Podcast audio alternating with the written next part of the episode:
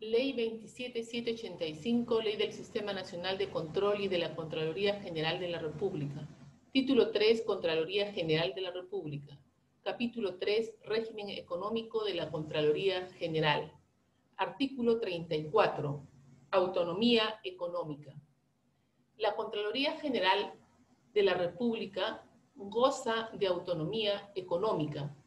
Es la facultad de la Contraloría General de crear, recaudar y administrar sus rentas e ingresos propios y aprobar sus presupuestos institucionales conforme a la Ley de Gestión Presupuestaria del Estado y las leyes anuales de presupuesto.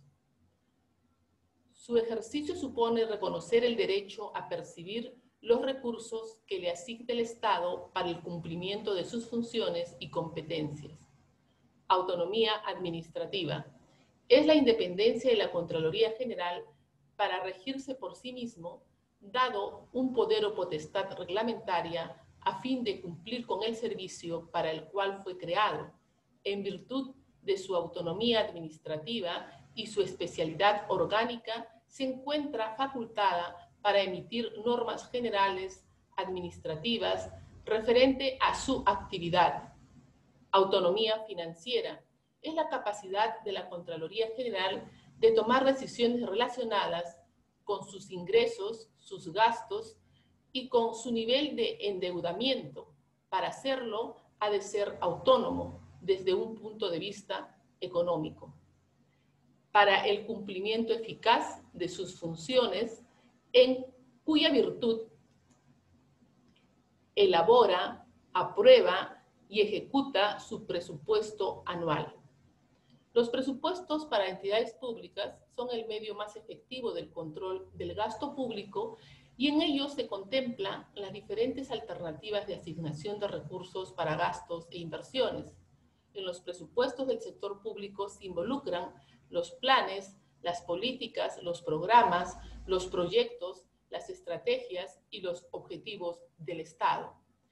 El titular del pliego o titular de la entidad, en este caso de la Contraloría General, es la más alta autoridad ejecutiva en materia presupuestal.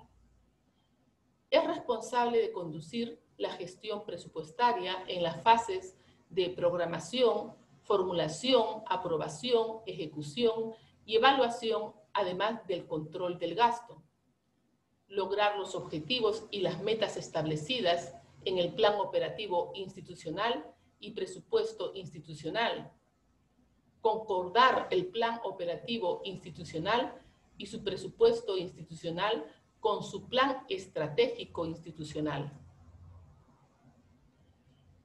En el monto que corresponda a sus necesidades institucionales para ser aprobado en el Congreso de la República. La elaboración del presupuesto público consta de cuatro etapas. Programación y formulación. Se define la disponibilidad de recursos públicos y su distribución entre las entidades del Estado, así como los resultados esperados.